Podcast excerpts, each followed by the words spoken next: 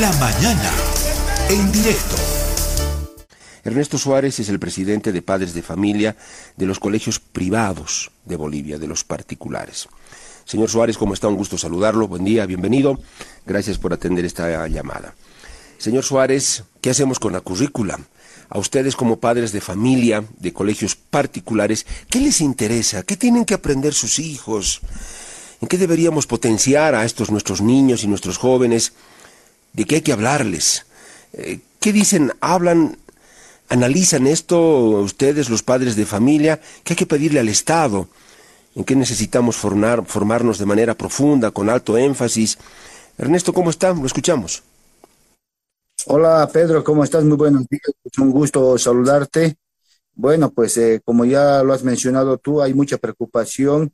Es por esta razón que hemos estado en diferentes reuniones con diferentes departamentos a nivel nacional, eh, tratando de poder socializar y pedir información eh, a los padres sobre esta situación de la nueva currícula 2023 que ya, ya, tenemos conocimiento, ¿no? Eh, eh, hemos, nos hemos reunido a nivel nacional muchos, los padres de familia, en el cual eh, han hecho conocer su preocupación, Pedro. Primero, preocupación. ¿Por qué?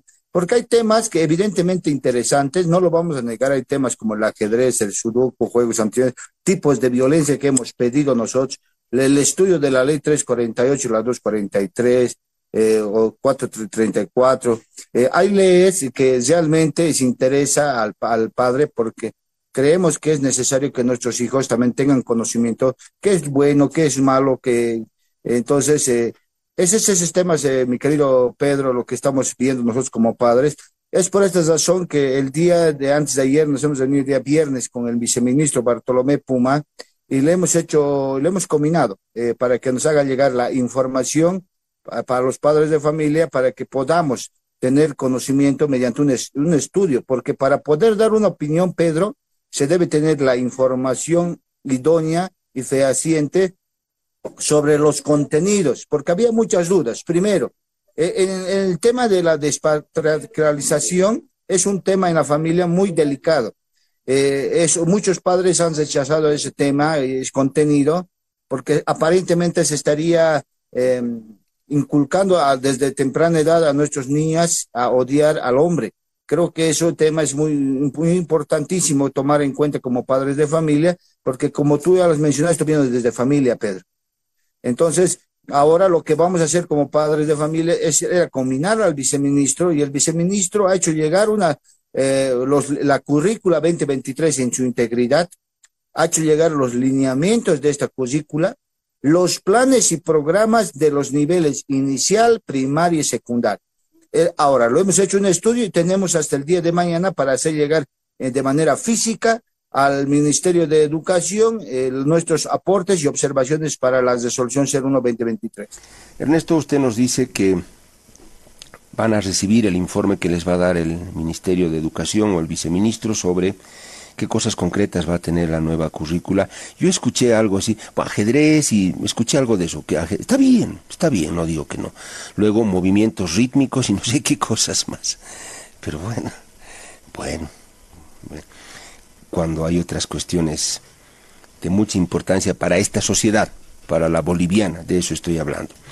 Ernesto, usted dice que van a escuchar o van a recibir el informe de, esta nueva currícula, quieren saber primero para luego pronunciarse. ¿Hasta cuándo cree Ernesto que se dé este informe y ustedes puedan ya asumir posición? Bueno, pues Pedro, a ver, eh, el día viernes, como lo adelanté, ya nos reunimos con el viceministro de manera virtual. Él eh, nos hizo llegar ya esa documentación de manera digital, entre la currícula eh, de la 2023 completa. Los lineamientos de esta currícula también ya los nos hecho llegar los planes y programas de los niveles inicial, primaria y secundaria también nos los hizo llegar. O sea, el ministerio ya nos ha hecho llegar la documentación y ahora nosotros como padres de familia tenemos hasta el día de mañana para hacer llegar nuestras propuestas.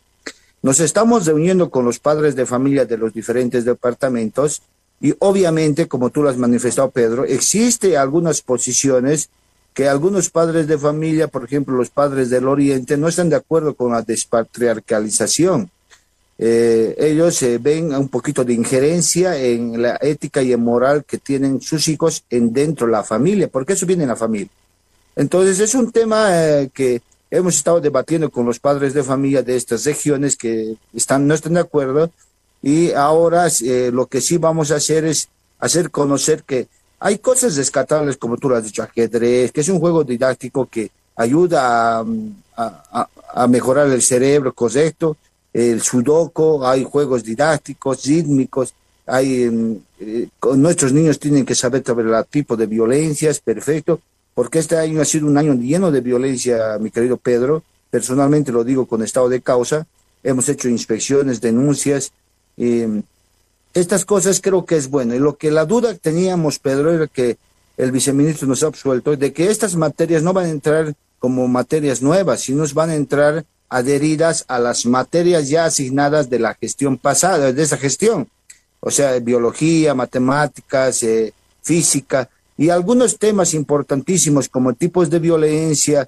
eh, leyes bolivianas, em, todas esas cosas. Esa es la duda que teníamos. Y el viceministro dicho que nosotros como padres de familia hagamos llegar la propuesta. La propuesta es clara, Pedro. Tiene que haber personal especializado para dar estas clases sumamente delicadas como la educación sexual, tiene que haber abogados, tiene que haber eh, médicos, tiene que haber psicólogos, ya no siempre tienen que ser catedráticos. Y para la ingeniería robótica, obviamente tiene que haber un ingeniero o un, un ingeniero. Entonces, eh, eso es lo que la duda le hacíamos, porque los normalistas no salen, los profesores normalistas no salen con esas carreras y tampoco con esa especialidad de dar clases a menores de edad, eh, Pedro. Eh, Entonces, eh, Ernesto, ya antes ocurrió, ¿no? ¿Qué, ¿Qué van a hacer? Al profesor de, no sé, pues de biología le van a pedir también que dé ajedrez. Al de educación física, ¿qué, ¿qué, le van a pedir? Que dé mecánica también. O sea, ya, ya tuvimos un problema de este tipo. Claro, y la lógica de lo, más cómodo, lo más fácil es recargar las cosas, ¿no? Y usted sabe, Ernesto, el que mucho abarca, poco aprieta, ¿no? A un profesor le vas a dar una, dos, tres cosas para que haga. Al final, ni las dos ni las tres las va a servir, ¿no? Correcto, Pedro.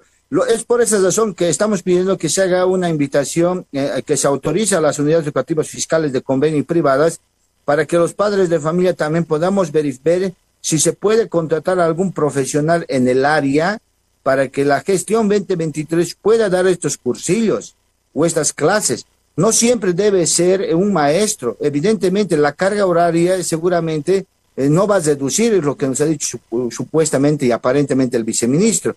Lo que va a hacer es adherirse a las nuevas mallas curriculares, pero se va a resguardar las materias troncales como materia, matemáticas, física, química, eh, temas importantísimos que no se tiene que distinguir más bien se debe apoyar como padres. Entonces el viceministro ha hecho bien claro de que hagamos llegar, y lo vamos a hacer llegar, Pedro, y lo vamos a hacer conocer a través de los medios de comunicación, la propuesta y posición concreta del padre de familia sobre esta nueva cosa. Para terminar, Ernesto, dos detalles, solo a manera de ejemplo en los colegios particular, tal vez más en los particulares, no lo sé, la verdad no voy a emitir un criterio del cual no estoy seguro, pero solo sospecha. Y en los fiscales, no sé. ¿Quién se preocupa de descubrir el talento de nuestros recursos humanos? El que es bueno para la física, para la química, el que quiere ser un gran ingeniero, un gran investigador, un gran científico, un gran músico, un gran actor, un gran intelectual, un gran, un gran eh, hombre de, letras o lo que fuera, ¿quién se preocupa? Los niños a veces los encajonan y los ponen en cuadrado y tú tienes que hacer esto y cuando salgas vas a estudiar esto porque sí, porque quiere, porque quiere su papá, su mamá o porque su profesor le ha dicho. Pero la escuela, de manera didáctica, pedagógica, se encarga de ir descubriendo los talentos de los, de los niños para que luego sean exitosos en las cosas que les gusta y que quieran hacer con agrado. Primer punto. Segundo, Ernesto, ¿cuán empapados están los estudiantes de las realidades sociales de su comunidad, de su sociedad? Les hablan de pobreza, pero solamente en la pizarra, ¿no? O les hablan de la riqueza y de los oligarcas solamente en la pizarra, o lo que fuera, o del capitalismo, en fin. Y la pobreza lo propio. Los niños, los estudiantes, los jóvenes salen a hacer visitas de campo, salen a hacer un trabajo social, colectivo, para ayudar a un determinado barrio en el que los niños no tienen ni para comer o no tienen servicios básicos, van e intentan ayudarlos de alguna manera, compartir con ellos. Ernesto, estas cosas son las que construyen sociedad de otra manera y te ayudan a conocer y entender mejor el país, la ciudad, el barrio, la realidad en la que vives. Pero no veo nada de esto, Ernesto, ¿no? O sea, ni por si acaso. Mira, Pedro, eh, particularmente soy una persona muy propositiva. Si yo, yo quiero pensar que todo va a salir adelante con nuestros niños, porque creemos que desde los padres debe venir ese ambiente de positivismo. Entonces, yo pienso y debería ser así, mi querido Pedro, que para poder buscar talentos en nuestros niños, en nuestros estudiantes, tiene que haber personal especializado. Primero, evidentemente en los colegios privados no creo que haya mucho problema, ¿ya? sin despreciar al colegio fiscal ni al colegio de convenio, porque el colegio privado es un poquito más organizado con el tema de las currículas y de las contrataciones, porque ellos hacen llamado y convocatoria eh, a inicios de gestión en las unidades educativas privadas. Bien, em, Ernesto, le agradezco por este tiempo. Estaremos atentos, tal vez ustedes eh, mañana o pasado ya van a tener una posición muy concreta luego de revisar toda la documentación que les ha remitido el Ministerio de Educación y va a ser interesante hablar con ustedes y también con las autoridades y también con los papás de los colegios fiscales, por supuesto. Ernesto, ha sido un gusto, valoro el tiempo que nos ha dado y que sea hasta la próxima. Gracias, gracias Pedro, hasta otra oportunidad, muy buenos días el presidente de la Asociación de Padres de Familia de Colegios Particulares o Privados de Bolivia. ¿Usted sabe lo que le enseñan a su hijo en la escuela? ¿Qué quisiera que le enseñen? ¿O qué cosas le enseñan y no le sirven de nada al final? No lo sé. Eh, como papá, como mamá, ¿usted está compenetrado en eso? ¿Es un tema que le interesa o no?